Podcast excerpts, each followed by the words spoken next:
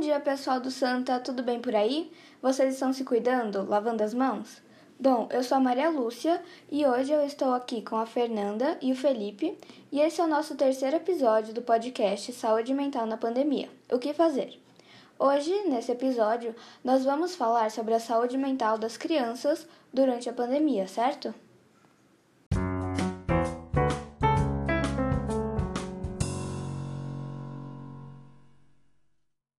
Bom, desde o início dessa pandemia, pouco tempo depois do surgimento do coronavírus, ficamos sabendo que crianças não fazem parte do grupo de risco, já que são assintomáticas e, mesmo se pegarem ou contraírem a doença, se recuperam de uma forma muito mais fácil e rápida.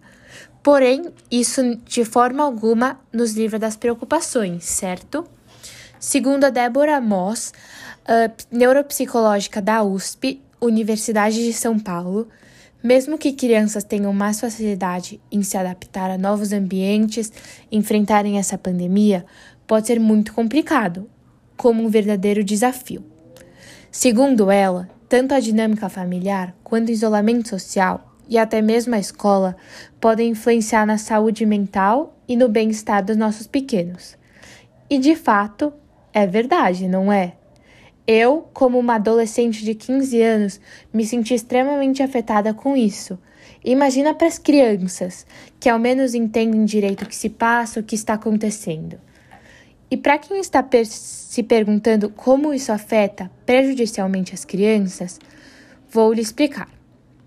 Bom, muitos adultos, pais e mães, tiveram que modificar toda a sua rotina em prol do novo coronavírus e isso fez com que muitos deles ficassem estressados, cansados, sobrecarregados, e por isso reflete muito, muito na vida das crianças. Uh, segundo o estudo de um psiquiatra chamado Guilherme Polazinski, em crianças de 3 a 6 anos, o impacto pode vir pela mudança de rotina, a tentativa de entender o que está acontecendo, por que ela não pode sair, e ele diz também que crianças precisam utilizar dessas idades para explorar e conhecer o mundo, o brincar livre com os amigos, porque isso faz parte do desenvolvimento delas. E em um cenário de pandemia não está sendo mais possível. Em um estudo feito na província chinesa de Xinjiang, com 320 crianças e adolescentes, mostrou que os efeitos psicológicos mais imediatos na pandemia são a dependência do, dos pais, já que eles não estão frequentando as escolas e os pais se encontram mais em casa. E, e os pais geralmente já vão estar super estressados e cansados. Desatenção, preocupação, problemas de sono, agitação e entre outros diversos sintomas presentes. Não podemos esquecer também que, além de tudo isso, ainda existe o isolamento, certo? a saída da escola, o afastamento da, de familiares que fazem parte de, dos grupos de riscos, como os avós, os amigos. Isso também afeta muitos nas vidas delas. O contato para todos nós é extremamente importante.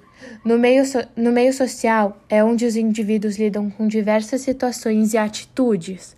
É onde aprenderão a se comunicar com pessoas de fora, isso lhes dará noção básica do convívio em sociedade, sabe?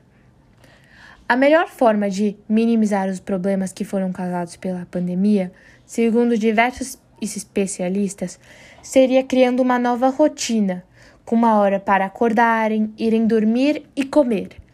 Para os pais, tirar uma pequena parte do seu dia para interagir e brincar com essas pessoas seria extremamente importante, inclusive, se possível, fazer com que elas se exercitem, tomem sol, brincarem, serem verdadeiras crianças e aproveitarem a vida nessa fase como tem que ser aproveitada, sabe?